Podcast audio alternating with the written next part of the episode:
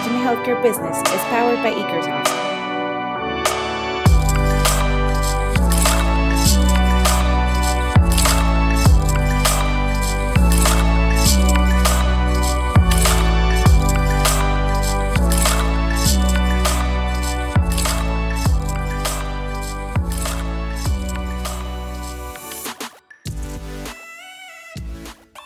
Buenos días a todos. Eh, muchísimas gracias por estar en el podcast de Remind Haircare Business, una eh, iniciativa empujada por Ekersoft. Eh, en esta ocasión tenemos a la ingeniera Fabiana Vidal. Estamos muy contentos, además, que platicar con otra mujer dentro del podcast. Hemos platicado con algunas mujeres. Nos va a encantar seguramente platicar con la doctora de tecnología y bueno, ella es eh, consultora en la Dirección Nacional de Sistemas de Información de Salud, en el Ministerio de Salud de la Nación en Argentina. Eh, y bueno, pues eh, muchísimas gracias por estar con nosotros, Fabiana. también estará, como siempre, siendo host junto conmigo, Jorge Camargo, quien es CEO y co-founder de Ekersoft. Entonces, bueno, pues muchísimas gracias por estar aquí, Fabiana. Eh, buen día, muchas gracias eh, por contactarme. Es un gusto poder conversar con ustedes y poder hablar de, los avances en la salud digital, tanto en Argentina como la proyección en el mundo. ¿sí? Muchas gracias, José Miguel. Oye, Fabiana, pues eh, fíjate que pues viendo toda tu trayectoria nos parece súper interesante y a mí me surgía una duda eh, cuando tú estás en una reunión o en una fiesta y alguien te pregunta, Fabiana, ¿qué te dedicas? ¿Qué contestas? ¿Qué le dedico? Aplico la informática de tantos años haber estudiado y practicado y ejercido en la industria bancaria. Hoy en la salud, es muy importante, en la seguridad del paciente, eh, de sus datos, que tienen la misma y mayor importancia, porque estamos manejando línea de vida, no solamente datos informáticos. Ya, buenísimo, buenísimo. Eh, y platicas un poco de, tu trayectoria, cómo empezaste, eh, eh, tu carrera profesional tiene que ver con informática o después te especializaste en informática, tu ingeniería es ingeniero en sistemas, ingeniero computacional, platícanos un poco, estudiaste en Buenos Aires. Sí, sí, eh, soy ingeniera de sistemas de información de la Universidad Nacional Buenos Aires Tecnológica. Em, me dedico y tengo la especialidad de PMP, del PMI, de Dirección de Proyectos. Soy especializada en la eh, metodología de calidad de procesos de ingeniería de software, CMMI, y trabajé, como te dije anteriormente, casi más de 20 años en la industria bancaria. Eh, transité todo lo que es la seguridad informática del cambio del milenio, la integración de, la creación de los home banking. Eh, trabajé para bancos de primera línea, nacionales e internacionales. Y desde hace siete años, por motus propio, eh, quería devolver todo este conocimiento en otro rubro y me pareció muy interesante eh, todo lo que se viene involucrado en la seguridad del paciente a nivel software, todo lo que son estándares mundiales, todo lo que uno escucha como historia clínica y es así que, bueno, eh, trabajando como gerente de sistemas y tecnología en distintas instituciones de salud, eh, la última fue el Sanatorio Mater donde hice un trabajo de reestructuración en la gerencia, implementé equipos de trabajo con metodología para la gestión de requerimientos y proyectos, armé una PMO para todo lo que es dirección de proyectos como cambio de la historia clínica que ellos tienen a una historia clínica eh, más alineada a lo que actualmente el mercado mundial está manejando. Cuando hablo mundial es lo que hablamos como una historia clínica que maneja la clínica Mayo en los Estados Unidos o en Barcelona, los hospitales. Em, entonces, eh, organicé el área porque el área estaba muy focalizada con la generación de los 90, llegando recién a los 2000. Em, capacité a la gente, incorporé gente nueva, eh, con lineamientos y capacidades nuevas en desarrollos, em, que trabajan muy bien en equipo, siguen trabajando, a pesar que yo me he retirado y estoy trabajando en una forma eh, independiente como consultor, como vos nombraste. Em, pero eso generó que se pudiera trabajar en una institución de salud con objetivos claros, seguimientos y no olvidándonos que estamos manejando un elemento tan importante como la vida de un paciente. Em, eso es más o menos los lineamientos.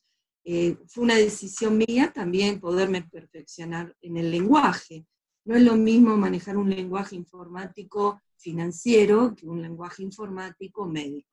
La informática médica es una especialidad que no reemplaza al profesional de la salud bajo ningún punto de vista, sino ayuda a poderle darle herramientas para el seguimiento y su gestión diaria y evitar algunas veces algunos inconvenientes en eh, diagnósticos o diagnósticos o estudios innecesarios o se superpone una medicación con otra.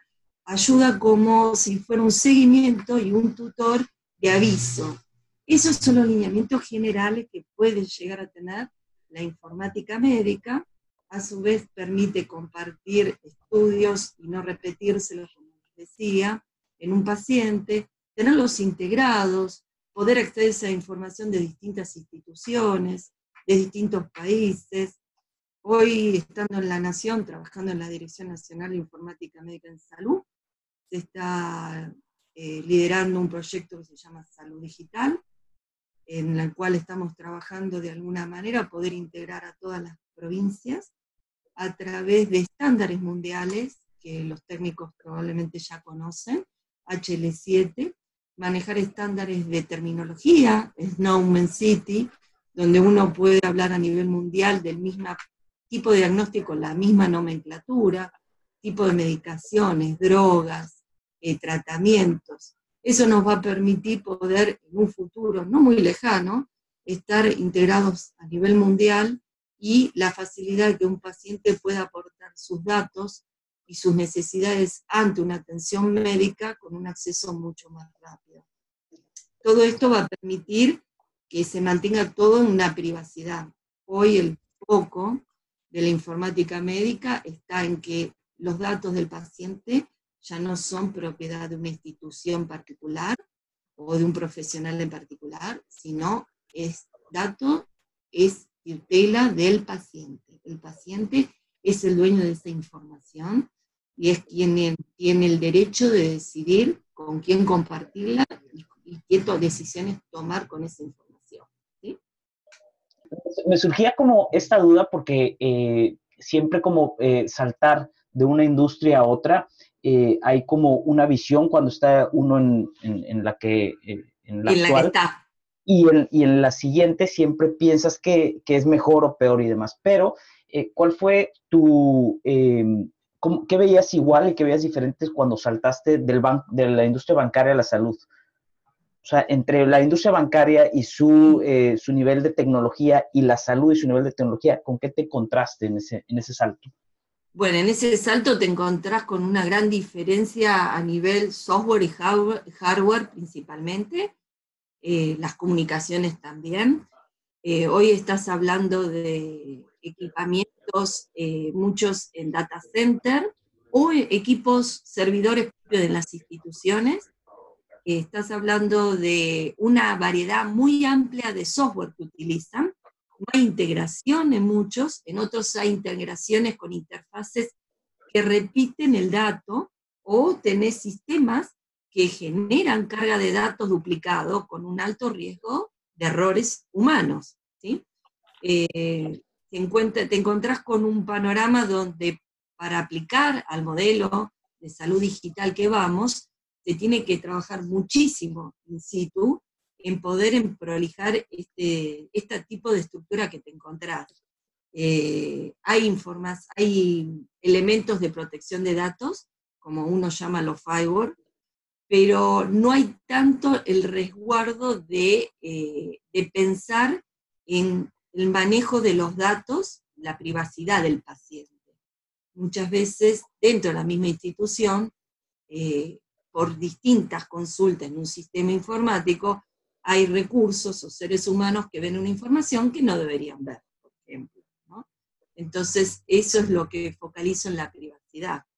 los sistemas no están todos preparados, el mercado tiene que ayudarlos a las instituciones a alinearse a esto.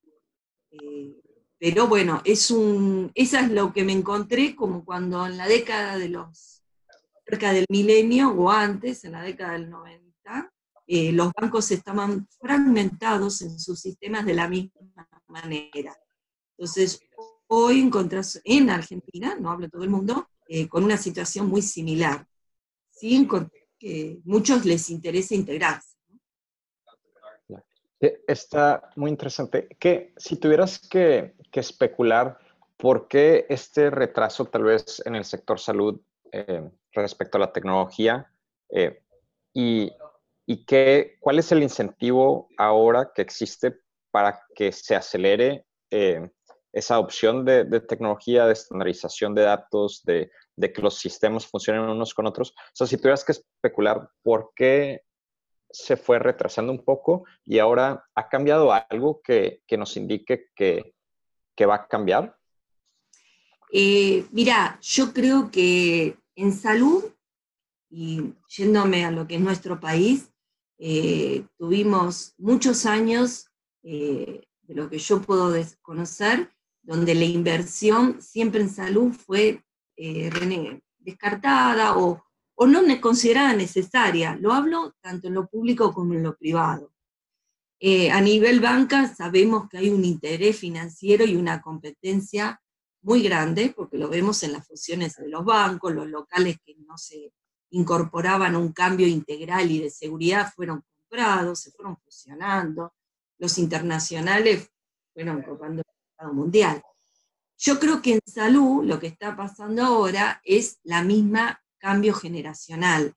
Y creo que el mismo paciente, en este caso como comparando con la industria bancaria, el mismo cliente exigía a las instituciones tener los mismos medios tecnológicos y las mismas modalidades para su gestión, en salud está pasando lo mismo. Hoy un paciente o cualquiera de nosotros no dejamos de ser un cliente en un banco y no dejamos de ser un paciente en una institución, para una prestadora, para una entidad servicio de salud, un laboratorio, que queremos tener acceso a nuestra información más rápida, poder pedir un turno más rápido, no estar colgado en un teléfono, no ir personalmente a la institución a pedir turno. Yo creo que el foco está en que dos, diría, marcadores importantes. El paciente como principal protagonista, vuelvo a repetir, que exige tener su información, y el contexto global mundial, que hace que tengan que unirse a esta ola de la salud digital, porque es una manera de poderse integrar y crecer a nivel mundial, ¿no? Argentina, dentro de la región de lo que seríamos Latinoamérica, se está tratando de posicionar, pero tenemos países muy cercanos, obviamente más chicos que nosotros, como, nuestro, como el país Uruguay, que tiene el 85% de la salud digitalizada. Eso es un, una gran, un gran índice y un, gran desafío para que los demás países nos sumemos. Claro, no, me hace, muchísimo sentido. Y, y sí creo que, que ahora, eh, más que nunca, hay esta también como educación del lado de los proveedores de salud de por qué digitalizar su operación, este, hasta para temas de, productividad y, evitar errores y demás. Pero una duda que, que yo tengo es, entonces creo que la mayoría de las personas, eh, hasta si no estamos en el sector salud, podríamos, nos podemos imaginar los beneficios de tener interoperabilidad de, información médica, que como paciente yo a donde sea que vaya pueda llevar mi historia clínica conmigo, em, sea que vaya a un hospital y luego me paso con mi eh, médico principal. Eh, que mi información me siga, creo que es algo que como sociedad entendemos que traería muchos beneficios, ¿no? Pero eh, el, el, dilema es que creo que ha sido difícil mostrarle ese incentivo a los proveedores de salud, ¿no? Un, creo que ha sido difícil para el hospital entender, bueno, pero yo, yo qué, yo qué gano, ¿no? y no lo digo como, como una crítica tal cual, sino que creo que no, no han existido esos incentivos directos donde para un hospital o para un médico decir, yo el adoptar tecnología que, que, promueva esta interoperabilidad eh, me va a dar beneficios a mí eh, o de facturar más o de tener más pacientes o lo que sea. ¿Tú cuáles crees que serían esos incentivos eh, que deberían de existir o que existen para los proveedores de salud para promover esta interoperabilidad? Esa es una pregunta. Y dos, em, ¿cuál crees que sería o, que debe ser el rol del gobierno para promover, para promover eso? Mira, eh, como beneficio desde el lado de las instituciones o prestadoras o entidades de servicio como un laboratorio, una empresa de imágenes, el beneficio que van a tener es que eh, se habla de un lenguaje común. Entonces, hay un cambio de paradigma, sí está claro. Hay que cambiar esa imagen donde los datos son solo de una institución y no son del paciente. Entonces, si cambiamos ese paradigma, que es lo que se está predicando a nivel mundial y a nivel nacional, es darle una mejor calidad de servicio al paciente. Nunca olvidarnos que el paciente es el centro de todo este cambio generacional.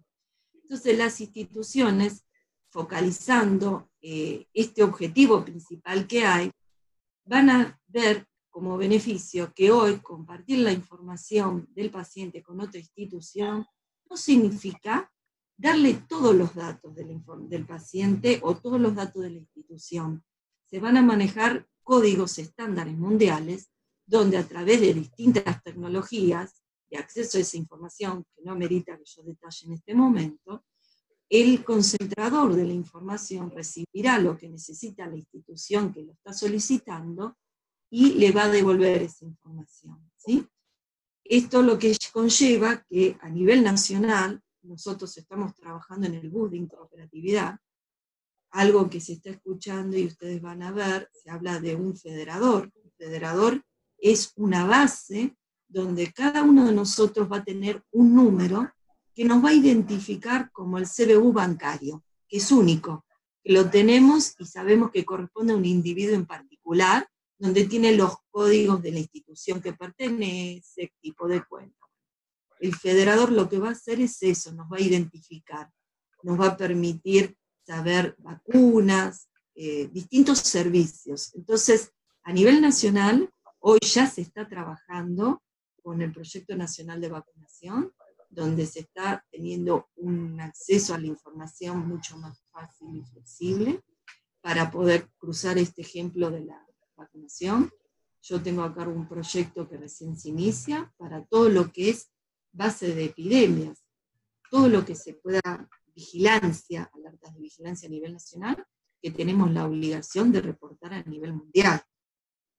Entonces, hay, acá hay intereses también provinciales, nacionales, privados, en todo lo que es epidemia, van a de a poco tener que incorporarse eh, por distintos reglamentos que se van a ir solicitando y legislaciones. Entonces, es como que esto es lo que llamaríamos los expertos en sistemas y en procesos, una mejora continua de procesos. Se van a ir sumando, se van a ir prolijando. Y las instituciones van a sentir la necesidad de entrar en este movimiento. Eh, actualmente pasa, yo estoy trabajando en la Nación, pero también he recibido llamadas y consultas del ámbito privado eh, para con, tomar conocimiento hacia dónde vamos. ¿no? Cada institución puede tomar las decisiones que, que quiera llevar a cabo en su implementación.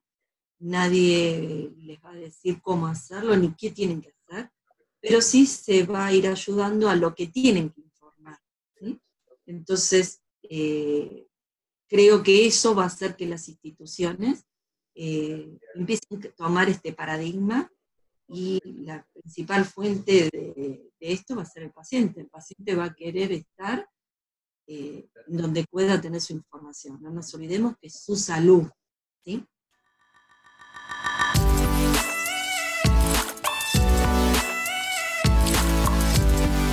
Este podcast es un esfuerzo de Eagersoft en colaboración con Technology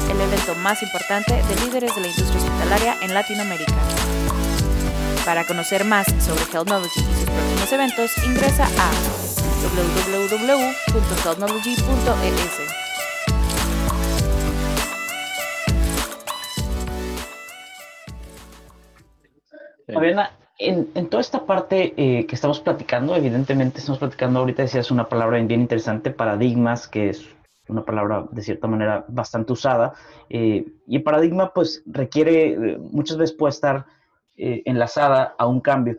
Yo leí un artículo que tú escribías sobre el liderazgo digital y la evolución de los líderes, bastante bueno por cierto, y hablabas de un cambio en el modo de pensar, en, un cambio y, además del modo de pensar en habilidades que antes se requerían eh, y hoy tal vez ya no, ya no tienen vigencia, nuevas habilidades, por así decirlo. Eh, hablas también de un tema de inspiración de equipos y demás. O sea, hablan y, enlazando lo que estábamos platicando ahorita, todos estos cambios, toda esta nueva adopción, centrarse en el paciente y demás, eh, ¿cuál crees tú que son los obstáculos tanto en, el tema de la salud, tanto en lo público como en lo privado? Si hay diferencias, si el, el sector público busca lo mismo y está consciente de que estos cambios son necesarios, o el sector privado va un poco más adelante. Eh, eh, no sé, ¿qué piensas tú de eso? Eh, mira, a nivel liderazgo de salud, hay algo que vale la pena aclarar. es un rubro donde todo lo que querramos llevar hay que llevarlo por una gestión de cambio. Sabemos que la gestión de cambio se focaliza tanto en las organizaciones por efectos internos como externos, ¿no? Entonces, eh, hoy cuando empezamos a trabajar para llegar adelante una gestión de cambio con estas paradigmas, no tenemos que olvidar que los equipos tienen estar conformados por profesionales de la salud, que son una gran base de sustento en los proyectos. Hablo de médicos, enfermeros, cirujanos. Eh, después tenés todo un grupo administrativo y todo lo que llamamos un grupo de soporte eh, tecnológico. Eh, hoy se trata de trabajar en equipos muy homogéneos, donde todas las decisiones que se vayan tomando sean con un consenso, con un objetivo claro. Si vos ves cómo viene el paradigma a nivel privado, te vas a dar cuenta que hay una competencia de quién más pone herramientas tecnológicas para facilitar la gestión al paciente. Está claro que en los hospitales públicos los recursos, las magnitudes de los, que hay que implementar son mucho más grandes que en una institución privada. Se manejan otros ingresos y se manejan otros tiempos, fuera de lo económico y político, que puede influenciar a nivel macro pero sí se está notando a nivel salud, puedo decir, eh, en los últimos años, muchas eh, implementaciones de eh, software que permitan agilizar la gestión en los pacientes en instituciones públicas, evitando, por ejemplo, las colas, poder predecir qué tiempo voy a tener para una atención, y en el privado, tener herramientas como vos escuchás y ves un montón, aplicaciones mobile, eh, las portales web. Em, yo creo que están preparados los dos grupos, públicos y privados. Lo que sí, en cada uno tienen distintos escalafones. Cada uno, la visión me parece que la están viendo por charlas que nosotros participamos, desayunos, entrevistas, y eh, por lo que mucho vos ves que yo escribo y otros escriben, eh, al estar también muy eh, trabajando y estudiando con la gente del Hospital Italiano de Buenos Aires, ellos son pioneros en esto. Entonces vas viendo que lo que ellos hacen, otros quieren hacer. Y eso es lo que está haciendo que se vayan sumando. en un tiempo se hablaba de que esto podía ser una década. Hoy creo es de mucho menos. Y a medida que, vos vas viendo, a nivel nacional se están haciendo muchas cosas eh, a nivel salud digital. Entonces, creo que si a nivel nacional, que eso involucra provincias y todo el país, eso hay mayor interés. Eh, yo estoy notando, por ejemplo, a nivel provincial, hay varias provincias que tienen eh, historia clínica electrónica, que tienen ganas de seguir teniendo todo integrado. Salen de las provincias las iniciativas. Desde nuestra dirección se los visita para contarles qué tendrían que hacer, para asesorarlos. Cada provincia decide por motos propios cómo implementar su, tecnología, qué necesitan, cómo hacerlo y, eh, y si quieren sumar. Entonces, eso lo estamos hablando a nivel provincial y también a nivel municipal. Eh, creo que es una generación bastante importante en este cambio. Bien. si tú, desde tu perspectiva, si tú ves de aquí a los próximos tres años, ¿no? Y, tuvieras que recomendarle a un grupo de, de, de CEOs de hospitales, ¿qué tendencias ¿a qué tendencias ponerles más atención que otras? Si tuvieras que escoger tres, por ejemplo, o dos, o, una, cuantas quieras quieras mencionar, pero si les tuvieras que recomendar, pónganle atención a estas tres cosas, porque si no les ponen atención, o van a perder oportunidad o van a correr un, riesgo, ¿no? Se, te vienen a la mente como algunas de este tipo de tendencias, pueden ser desde tan específicas o, tan generales como, como desees comentarlas. Mira, eh, la tendencia sería primero analizar bien en qué situación está actual su institución.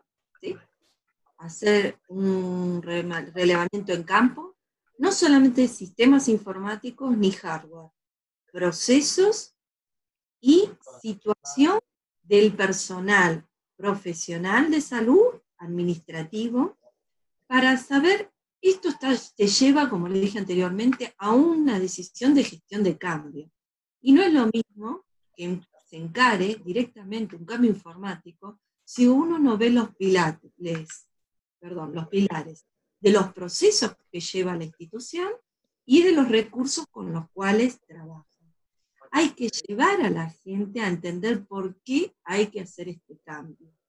No recomiendo implementar si no hacer un buen diagnóstico de la situación actual, de poder planificar en etapas cambios pequeños y cambios grandes, anuales o cada dos años. Eh, centrarse bien cómo está su información, la seguridad de esa información y cómo esa información, hablo siempre de los datos del paciente, podría ser compartida seguir de cerca todos estos lineamientos de estándares mundiales, no son nacionales, sino son mundiales, que hacen que el mundo quiera integrarse y no quedarse fuera. ¿sí? Pero hoy eh, el mercado tiene mucho software en, medicina, software integrales, software que tienen ERP, software que tienen la capa clínica, software eh, no integrados totalmente, y software que son de otra industria y se están tendiendo a la industria de salud. Em, yo creo que lo fundamental es que cada empresa pueda tener profesionales en este ámbito con la especialidad de, informática médica y que tengan un perfil y habilidades eh, blandas que permitan sentarse en una mesa y trabajar en equipo de a pares. Que un médico es, es, un, es un rubro donde los integrantes de un equipo de un cambio de software, de hardware o generacional, está integrado por todos profesionales. Entonces, eh, todos eh, trabajan con, un conocimiento previo de una capacitación, de una especialidad, un cirujano, un médico, un especialista, un eh, enfermero, eh, tenés un ingeniero informática especializado en medicina informática, salud informática, que hablamos la misma jerga, el mismo lenguaje. Tenés gente administrativa que conoce todo este tipo de lenguaje. Entonces, me parece que es un gran potencial en las instituciones focalizarse en armar equipos inteligentes de trabajo, pero sobre todo que se manejen las relaciones interpersonales. Yo creo que para poder llegar a, implementar con éxito un cambio de un software, tiene implicancia directamente con los procesos y con los recursos humanos. ¿no? Creo que son tres pilares. Eh, yo soy experta, como les decía, en la metodología CMMI. Son los tres pilares de la metodología CMMI. que hace todo tiempo mención, recursos, sistemas, recursos humanos, sistemas y procesos deben ir ligados. Claro, sí, sí creo que si, si no se parte desde entender muy bien el problema que se trata de resolver, y eso involucra entender perfectamente cómo funcionan los procesos en, en, la organización que va a implementar el cambio, es muy difícil que las soluciones, que las soluciones funcionen, ¿no? Es, es, fácil, es fácil fallarle. Perfecto. Sí, nosotros eh, la verdad es que hablamos con cientos de hospitales en muchas partes del mundo y muchas veces los hospitales eh, nos buscan por un tema de nada más quiero cambiar el software y nosotros muchas veces eh, no, va, no, no, vamos por solamente cambiar el software y hacemos estas preguntas. ¿Has entendido primeramente qué, qué significa el cambio internamente en procesos, en recursos humanos, como bien lo decías, y la metodología así lo dice? Y es, es, es, muchas veces simplemente por, el, por el, el, el hecho de cambiar el software, pero no solamente eso, como dices, creo que compartimos muchísimo eso este, y estamos totalmente en sintonía en eso. Eh, una pregunta, Fabiana, tú que has participado en algunas eh, eh, decisiones ya cuando viste que, que, puedes tener estos tres pilares a los que te referías de cierta manera controlados y ahora si vas y buscas tal vez un nuevo software que te eh, permita tener mejor control y que eh, te permita tener mejores datos internamente y hasta un poco más de seguridad del paciente. ¿Qué te has topado en tu experiencia? ¿Cuáles son los miedos de, de, ir a buscar un nuevo software? ¿Cuáles son los miedos y cuáles son eh, también los requisitos de ese software? O sea, muchas veces, no sé si, si estás de acuerdo o no, pero muchas veces también se puede topar con desarrollo yo mi propio software, tomo un software, veía también que compartías un, artículo, hago un software eh, o tomo un software como servicio. ¿Cuáles son esos miedos, cuáles son esas dudas que, en las que tú has estado eh, involucrada? Mira, justo actualmente estoy haciendo un estudio para una empresa privada eh, que tiene un impacto latinoamericano, o sea, tiene toda la región. Y ayer justamente hablábamos de esto. Em, mira, yo creo que no hay no es miedo, pero sí lo que te podés encontrar es que hoy ponerte a hacer un software propio implica tener un especialista, no solamente en ingeniería de software que pueda codificar y programar, sino alguien que maneje el lenguaje de salud, que es complejo. No nos olvidemos que el lenguaje de salud a nivel informático tiene muchísimo que ver con la inteligencia artificial.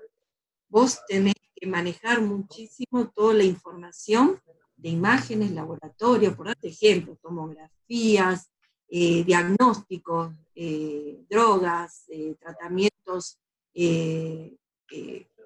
a largo plazo, tratamientos muy custodiados, como de enfermedades que tienen un gran impacto, distintas poblaciones, hablamos de una neonatología, hablamos de un adulto, hablamos de un niño, hablamos de eh, personas de la tercera edad.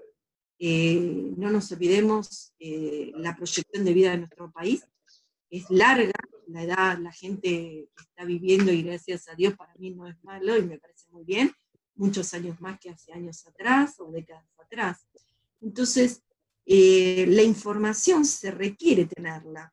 Entonces, si hoy me pongo a desarrollar un software, te puede invertir muchísimos años, tiempo, costos y quedar fuera del cambio. Eh, ir a un software, eh, bueno, vos mismo me conocés, estuviste en una convocatoria mía, eh, yo soy una persona que analizo muchísimo los softwares en el mercado, tanto dispuestos a nivel nacional como extranjeros, porque me dan una imagen y un panorama hacia dónde va la salud a nivel mundial.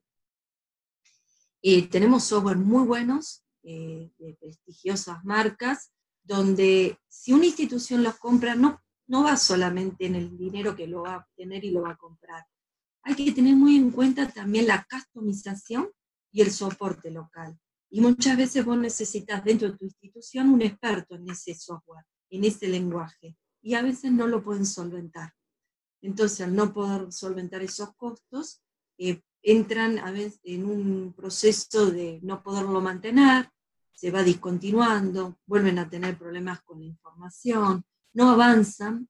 Así que hoy lo que diría, y vuelvo a repetir, es necesario principalmente ver cuál es la necesidad de cada institución en particular y en ese momento evaluar en el mercado con gente experta, con conocimiento, que le puedan recomendar, bueno, podemos ir por este software, podemos ir por este otro. ¿Por qué insisto en la situación actual de la empresa? Porque yo me he encontrado en salud, muchos de los software que hoy están tienen 15, 20 años. Son software cliente-servidor desarrollado, son software que me llama muchísimo la atención. La administración de la base de datos está en poder de proveedores, no de la institución, porque nunca se evaluó tener un DBA o porque nunca se evaluó que los datos son del paciente. Entonces, hay un cambio de gestión, de negociación con los softwares actuales, con esos proveedores, que deben entregar esa información para yo llevarlos a una nueva tecnología. Hoy se habla mucho de la tecnología de la nube, de tener los datos en la nube. Eh, muchos países lo tienen ya reglamentado, porque tiene que ver con la privacidad y la seguridad de los datos del paciente en la nube. No olvidemos que la nube es Internet y es un servidor físico en otro lugar en el país, en el mundo. Entonces, eh, pero eso aplica a la legislación local de cada país. Entonces, eso va a que cuando está bien reglamentado, vos podrías adquirir un software de esa magnitud y poder tener los datos del paciente en la nube. Pero si el país todavía no está reglamentado, eh, no, estarías, no tendrías que estar en esas condiciones de comprar un software con esa tecnología. Sí está claro que todo va hacia eh, la, nube, por una cuestión volviendo a lo que vos me preguntabas, de hardware, por ejemplo, eh, te evitas los costos de mantener, eh, de los hardware que se te van haciendo obsoletos en una institución, de tener que invertir, de tener que comprarlos o no y adquirir un leasing. Hoy en Argentina todavía eso sigue siendo muy caro.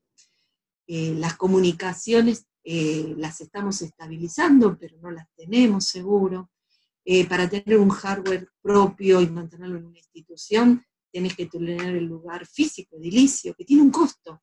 No todas las instituciones tienen un lugar para tener un data center, entonces, o prefieren prevalecer el negocio, poner más servicios de salud, eh, expandirse en eso, y esta área precisamente es la que menos podés invertir, o le vas a mirar el foco de invertir.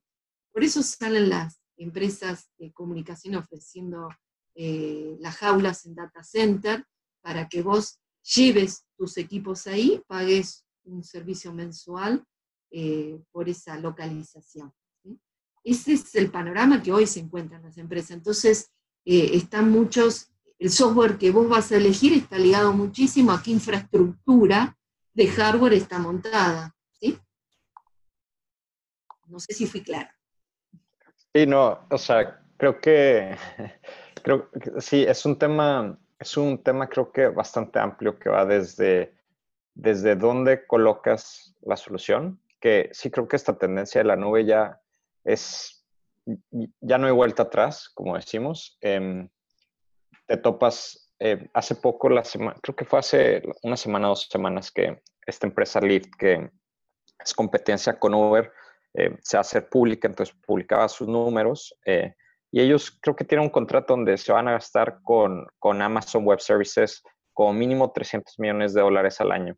Y las, mucha gente se quedó impresionada, pero, pero la otra parte es que el costo de ellos, tener sus, de ellos mantener su propia infraestructura era casi una orden de magnitud mayor a eso, ¿no? Entonces, si ves estas, estas empresas de tecnología que hasta ellos mismos están decidiendo eh, atacar el tema de, de hosting, ¿no? De, irse por la nube y hasta otro proveedor. De esa manera, por un tema de costos, para un hospital, que es una orden de magnitud más pequeño que eso, hace todavía mucho más sentido, creemos nosotros, en, en, términos eh, económicos, ¿no? Este, se me hace súper, súper interesante.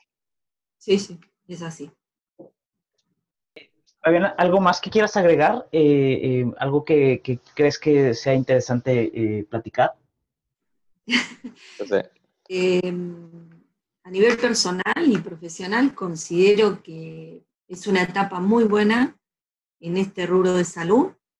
para que nos involucremos todos los informáticos, los profesionales de salud, en pro de poder darle un gran aporte a nosotros mismos, que en algún momento somos pacientes, y poder tener eh, la posibilidad de acceder a todo este tipo de, de tecnología para ayudar a un mejor diagnóstico, a una mejor medicación.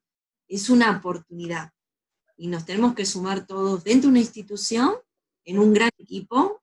Es un logro único para todos, eh, no es individual. A mí en lo personal eh, decidí dedicarme a esto porque creo que es un gran desafío. Eh, actualmente viéndolo en lo privado y en lo nacional, es algo real. Es algo real como lo, lo he vivido en la industria bancaria. Y creo que hay que sumarse. Y me parece que también es destacable sumar a los jóvenes profesionales. Eh, yo los armo en los equipos de trabajo, los milenios, los que hoy están en tercer año, en segundo año de la facultad, son chicos con una mente muy abierta, muy capaces de asociar la tecnología eh, y la salud va a ayudar a que estos chicos nos, alineen un poco. Eh, parece muy productivo y, bueno, eso es en particular que siento yo. Me gusta, tengo pasión con lo que hago, se debe notar. Buenísimo. Creo que compartimos, ¿Eh? creo que compartimos filosofía de, vida en muchos aspectos. Este, desde más vale que te guste lo que haces porque es tanto el tiempo que uno le dedica que, que si no tienes pasión contra eso, es difícil que sea sustentable, ¿no? Obvio, obvio. Es lindo ejercer la profesión de uno. Eh, yo después de tantos años de trabajar y de trayectoria sigo estudiando. Eh, me parece que es muy bueno y, y, estar apasionado en lo que uno hace. Yo soy una luchadora de eso y me gusta trabajar con gente que piense de la misma manera, obviamente.